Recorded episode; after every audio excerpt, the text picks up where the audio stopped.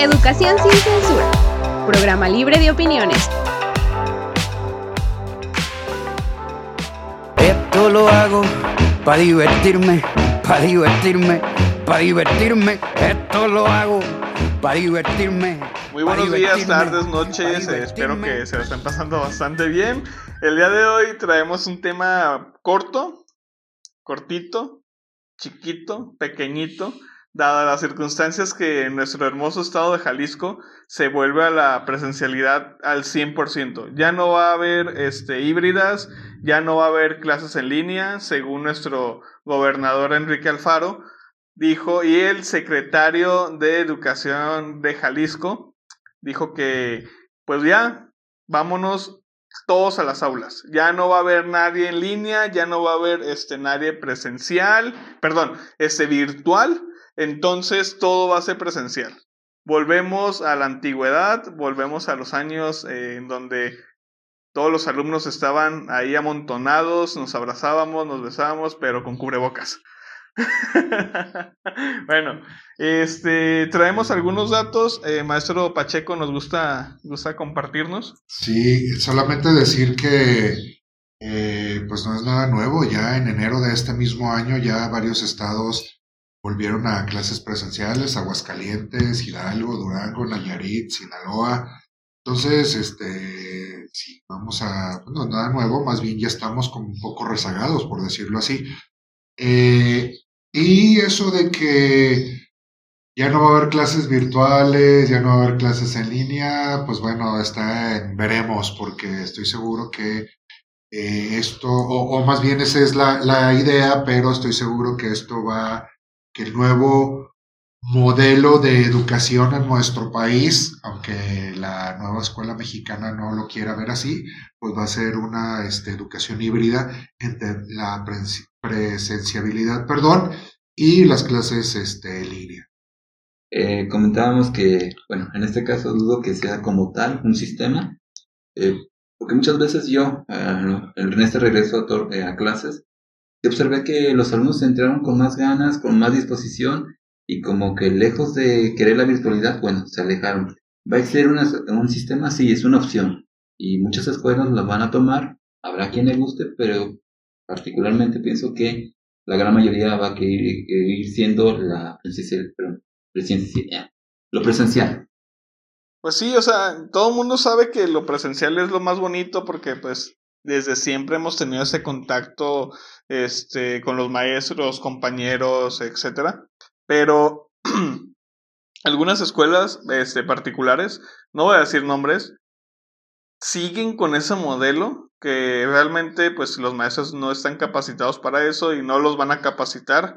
Entonces se me hace algo incoherente por parte de las autoridades pertinentes que continúen con ese modelo cuando ya dijo nuestro señor gobernador y nuestro señor secretario de Educación a nivel Jalisco que volvamos todos a las aulas. ¿Por qué este, lo particular se opone a eso. Bueno, eh, podríamos suponer que hay algunas condiciones, pudieran ser monetarias, este, de, a lo mejor la escuela se dañó, hay que repararla en dos años. Bueno, una de tantas causas. Eh, recuerden que a pesar de que se regresa a la presencialidad, eh, sí se manejó que aquellas escuelas que hayan saqueado, eh, hayan tenido deterioro de sus instalaciones, podrán seguir en el sistema virtual. Ojo, no son todas, pero sí, hay, sí existen casos de estas condiciones. Bueno, este, según la UNICEF, hablando de educación eh, primaria, por así decirlo, según la UNICEF, eh, el, volver a, tomar clases presenciales pues va a ayudar a mitigar lo que estuvimos encerrados en nuestras casas, que no tuvimos, porque muchos niños, por ejemplo, digo, no quiero, no, vamos a ser sinceros, no muchos niños les festejan su cumpleaños, pero hay otros muchos que sí. Entonces no tuvieron un festejo de cumpleaños, no tuvieron un festejo del Día del Niño, por ejemplo. Entonces, pues bueno, el regresar a las aulas pues va a mitigar un poco esa parte. Pero también la otra parte es, sí, eh, los alumnos se motivan volviendo a la escuela, pero hay otra gran mayoría de la comunidad estudiantil que al principio no quería la modalidad virtual y ahora no quieren regresar a clases presenciales. yo me opongo, yo estoy dentro de ese, dentro de esos que no quiero volver a los presenciales porque en su momento yo, como alumno, estoy bien a gusto en mi casa, la verdad. Yo, como maestro, trabajo más en mi casa, pero también trabajo más a gusto desde mi casa que el venir, el traslado, eh, el tener una clase, pues bueno, ya es parte de. Pero en casa yo trabajo mucho más, a lo mejor trabajo muchísimo más horas, pero estoy trabajando más a gusto también. Sí, exactamente. Entonces, eh, no sé, igual y algunos difieran, no tengamos el mismo comentario, pero... Bueno, yo por el contrario, yo sí prefiero lo presencial. En parte, eh, las dudas que se tengan, eh, desde los gestos que se tengan, aunque se tenga una cámara, no es lo mismo y lo han expresado. Pues yo sé que hay quienes son autodidactas y pueden ver un video, un tutorial y hacer las actividades, completamente de acuerdo. Pero muchas veces veo las deficiencias desde simplemente cómo meter datos en una calculadora. Ya con eso para mí es, los tengo presencial y puedo manejar desde sus herramientas, aunque tenga celular, calculadora, trabajarlo en ese momento. Otro detalle, eh, hay quienes que les gusta eh, lo virtual, pero la parte de privacidad muchas veces se ve violada. Eh, horarios para hablarles o comunicarse. Entonces, pero cada quien eh, respeta o quiere ese sistema, bueno.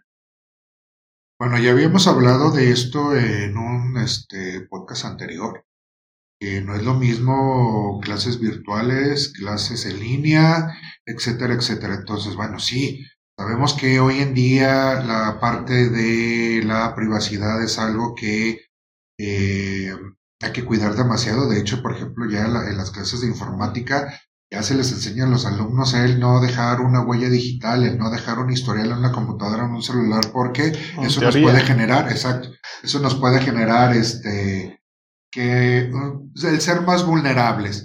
Pero este, pues también, o sea, podemos regresar a clases o podemos seguir con clases virtuales que no necesariamente tenemos que conectarnos a una videollamada, videoconferencia en donde no voy a eh, meterme a tu privacidad y tú tampoco te vas a meter a la mía. Es que es eso, o sea, tan siquiera veamos desde ese punto de vista informática. Estamos en pañales todavía en informática porque, así como dice el maestro, muchos maestros de informática sí enseñaron a hacer esas cosas, pero otros tantos no te enseñaron eso. Más bien te explicaron la historia del Internet. A mí para qué me sirve, por no decir groserías, saber la historia del Internet, la historia del, del correo electrónico, la historia de, güey, no, me sirve, no me sirve de nada de eso. O sea, a mí lo que me sirve realmente es no dejar una huella digital, no dejar este, eliminar la cache eh, para hacer el eh, almacenamiento un poquito más extenso, eliminar archivos que no me sirven, hacer más rápido mis equipos, etcétera. O sea, eso es lo que realmente me sirve. Pero no todos compaginamos con lo mismo. O tenemos otro detalle, ¿no? Ustedes hablan de, bueno, sabemos que conocemos su trabajo, yo en particular, pero sé de compañeras que dejan una actividad dos actividades por semana y con eso la libran todo, ya son virtuales, ya son online y listo. Y creo que también a veces eh, es una forma de tener poco control. O compañeros que suben videos completos que pesan 4, 5, 6 gigas y es una hora completa de clase sabemos que están mintiendo, pero bueno, hay diferentes formas de burlar al sistema. Volvemos a lo mismo, este, maestro decía al principio que no se dio la adecuada capacitación y eso es cierto. Eh, tal vez se dio una capacitación a quemarropa y también eso es muy cierto. Pero volvemos otra vez y lo hemos dicho esto en repetidas ocasiones. Si el maestro no quiere, no le llama la atención, eh, pues también no va a seguir innovando y se va a quedar también esperando que sea, eh, que volvamos a la presenciabilidad y seguir dictando, pero ahora en clase. Podría agregar, y les los pregunto, eh, ¿seguiremos con los mismos vicios antes de la pandemia o tendremos nuevos vicios? Yo creo que vamos a tener lo mismo, o sea, es este... Es complicado porque no queremos cambiar esos vicios, y más bien queremos seguir con los mismos vicios. Es como cuando le quitamos eh, los vicios, vamos a hablar de una droga en específico, la cocaína, a un cocainómano, pues va a ser muy difícil quitar esa, esa parte, pero si nosotros este, cambiamos, si vamos a un, eh, vamos a poner, no sé, maestros anónimos, para cambiar ese, ese paradigma de que las tecnologías están satanizadas, pues va, va, vamos a reforzar ese punto. Pero bueno, ya nos salimos un poquito del contexto.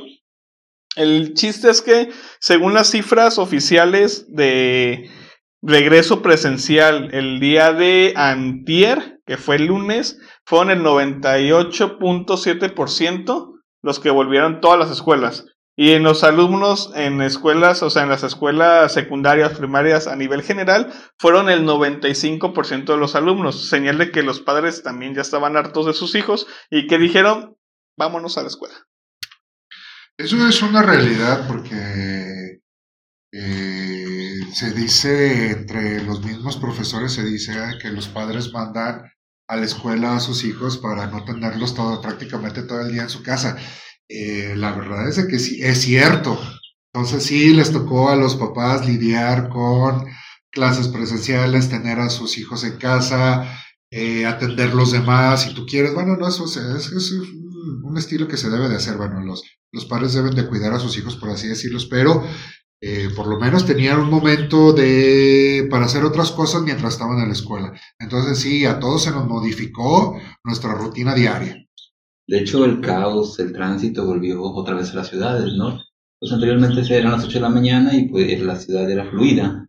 Ahora los embotellamientos y el tráfico pues se han vuelto otra vez a nuestra nueva normalidad.